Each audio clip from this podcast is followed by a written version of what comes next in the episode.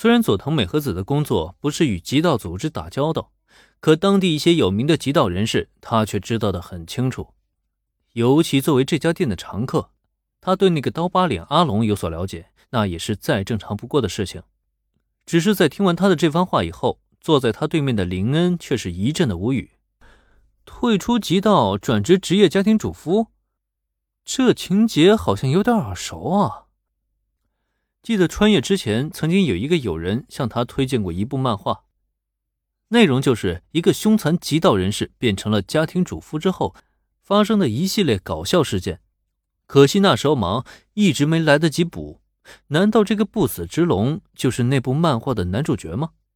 毕竟在这个世界已经遇到过太多的二次元角色，偶遇一个漫画中的主角，林恩对此呢完全不觉得奇怪，而且对方家庭主妇的身份。也让他觉得挺有趣的。看样子他住的地方距离菠萝咖啡店并不远，等有机会的话还可以认识一下。当然了，就算林恩觉得有趣，他也不会挑在这个时候去与对方结识。一来呢，没有什么好理由；二来他也不能忽视了身边的美女警不补。那么等待了片刻之后，那个刀疤脸的不死之龙带着满足的表情，与老板娘一起走出了后厨。非常感谢老板娘。身体微蹲，双手放在膝盖上的不死之龙，以一种极道气十足的姿态向老板娘道了谢。这一幕放在旁人眼中是要多违和有多违和，但对面的老板娘她却好像对此习以为常了。不客气，有什么需要啊，阿龙，你随时可以来找我。那就拜托了。道过谢之后，刀疤脸阿龙拿起泡沫箱，也没有理会身边的金毛小弟，转身就朝门口走去。按理来说，人家那边已经结束了，林恩和佐藤美和子这边呢，也可以开始点餐了。毕竟有了这么一个小插曲，也耽误不了多少时间。然而让人没有想到的是，就在那个阿龙走到居酒屋门口，林恩这边也举起手来，想要找老板娘点菜之际。哗啦一声，门帘竟然被再度挑起。这一次，竟然又是有几个凶神恶煞的极道矮身钻了进来。这啥意思啊？那个不死之龙的朋友吗？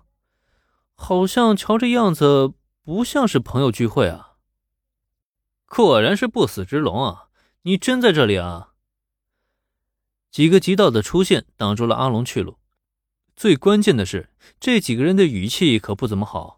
一看就是来者不善，但是看对面的阿龙呢，他却面无表情，完全没有打算理会对方的样子。如此一来，这样的蔑视显然让对面的极道们非常的不愉快。喂喂喂，就算你是不死之龙，也不能太小瞧了我们吧？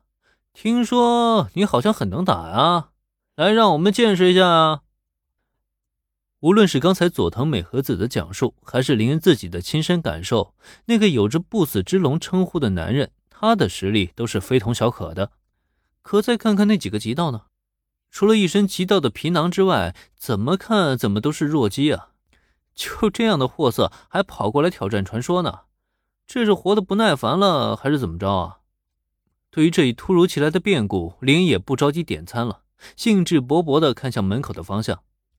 面对这样的局面，相传已经隐退江湖的极道传说，他会做出怎么样的反应呢？在林恩颇有兴致的注视下，不死之龙的反应让人略显失望。面对几个极道的挑衅，他压根就不予理会，就这样站在原地一动没动，就仿佛在等着对方给他让路一样。但问题是，摆明了就是来找茬的极道们，又怎么可能会给他让路呢？见不死之龙依旧不为所动。他们的态度也开始越发的嚣张了起来。嘿，我说，你这个活着的传说好像也不怎么样嘛。你真的是不死之龙吗？该不会是别人假扮的吧？